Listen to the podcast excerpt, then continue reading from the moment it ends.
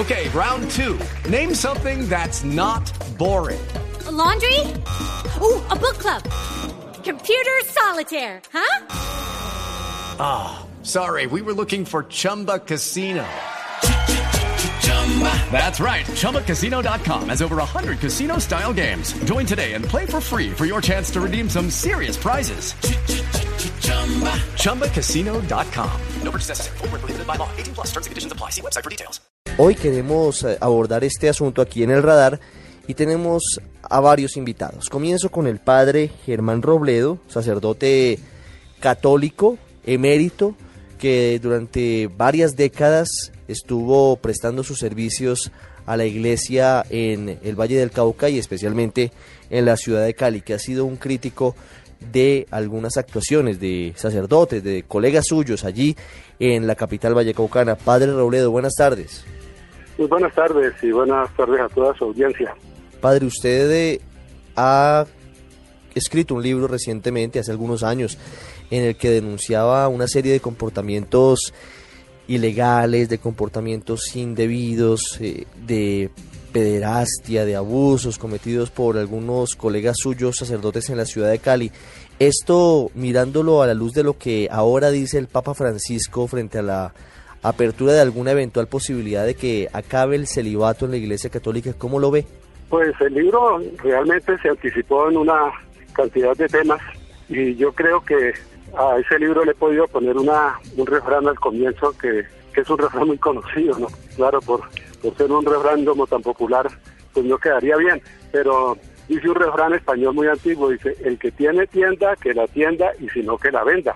Entonces, sucede que esa fue la, la posición mía frente al celibato. No tanto, pues, de criticando sus valores, sino que había llegado, habíamos llegado a un celibato de apariencias un celibato que tiene grandes valores que, como acaba de decir el Papa, no, no está ni en la Biblia, ni es una tradición judio-cristiana, sino, como digo en ese libro, constituye una inculturación de una tradición valiosísima que era de los griegos, es de la cultura griega, es eh, la tradición de las vestales que ya pues eran en Roma, pero eh, en, en, el griego era Estia, la, la diosa, en latín Vesta, eran son las, es el único caso en la antigüedad de muchos siglos del celibato, virginidad y castidad perfecta, que se practicaban únicamente porque decía pues, la, mitología griega que ellas tenían la fuerza dada por Dios, porque es imposible humanamente practicar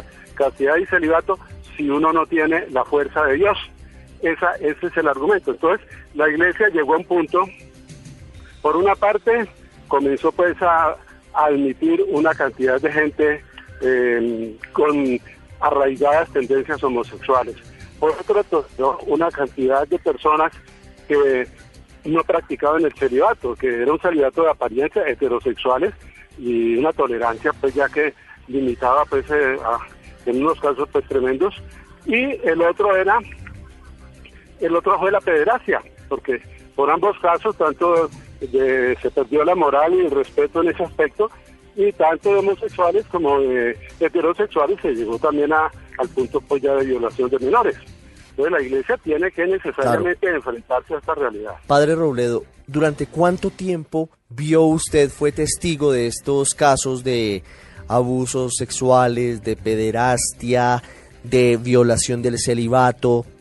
Pues mire, yo fui presidente, yo estuve vinculado al Tribunal Eclesiástico desde el año 1980 hasta el 2003 y fui el presidente del tribunal y me tuve que empapar pues de, esta problemática, eh, sobre todo por porque por la jurisprudencia de la Iglesia en el aspecto penal empapé mucho del problema americano y algunos problemas europeos. Pero comencé a darme cuenta que entre nosotros estaba también eh, creciendo en una forma terrible hasta que se llegó a unos, unos escándalos tremendos que yo dije, no, no puedo. Inclusive presenté renuncia, me retiré, me retiré previamente del tribunal, no acepté un monseñorato porque uno de los que nombraron monseñores también estaba metido en hojas de Y dije yo, no, eso sí no lo puedo tolerar. Y, entonces ya, no estando margen, ¿no?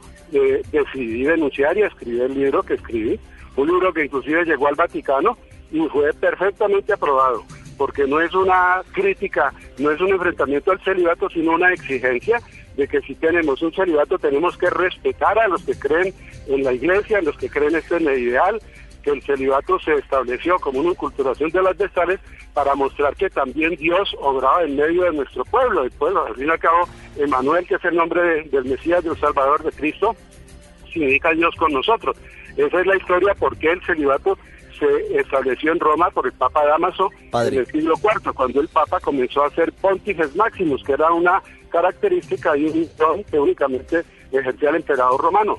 ¿Cuál es ese hecho que lo hace usted renunciar a, cualquier cargo en el tribunal y, activamente en la Iglesia Católica? Que ya se había llegado a un punto de tal tolerancia que, ya, ya existía lo que ya, ya eso, eso ya se veía, ya se, había un verdadero lobby gay en la arquidiócesis de Cali. Que mm. entonces ya Inclusive un, un sacerdote, se voy a decir, que estuvo tres, tres años estudiando en Roma, llegó, estuvo dos meses sin que nombraran nada y se acercó una vez, fue como el, el detonante, fue lo que me llenó la copa, me dije, no, esto es imposible. Un joven muchacho que dice, ve, aquí en esta arquidiócesis de Cali, es que ya para que uno le den un cargo importante tiene que volverse homosexual. Padre, quiero con mucho respeto hacerle una pregunta. Usted sí guardó el voto de castidad durante su tiempo activo en la iglesia? Pues es que eso es que eso es lo que lo que hay que lo que hay que valorar.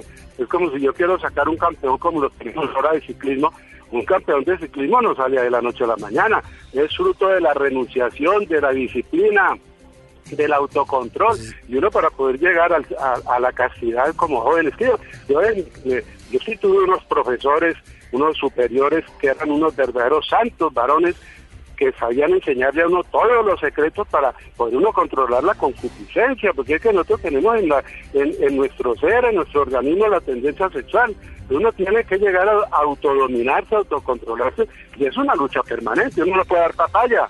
Muchos son los sacerdotes en Colombia que hemos hecho ese esfuerzo, pero sucede que modernamente, últimamente, cuando para defender la audiencias comenzaron a recibir muchachos con tendencias homosexuales para que no tuvieran tentación de la mujer, estaban convirtiendo a la iglesia en un closet de gays, como lo digo yo, con mucho respeto porque no me no no me no quiero presentarme como homofóbico, pero sí están en el, en el lugar equivocado. Claro. utilizar la iglesia católica como un closet de gays. Es el padre Germán Robledo, un hombre que participó directamente del Tribunal Eclesiástico en Cali, que conoce por dentro el funcionamiento del sistema del clero en nuestro país, que ha generado ampolla con uno de sus libros y que está hablando con nosotros hoy sobre el celibato. Padre Robledo, muchas gracias. Bueno, con mucho gusto y a sus órdenes.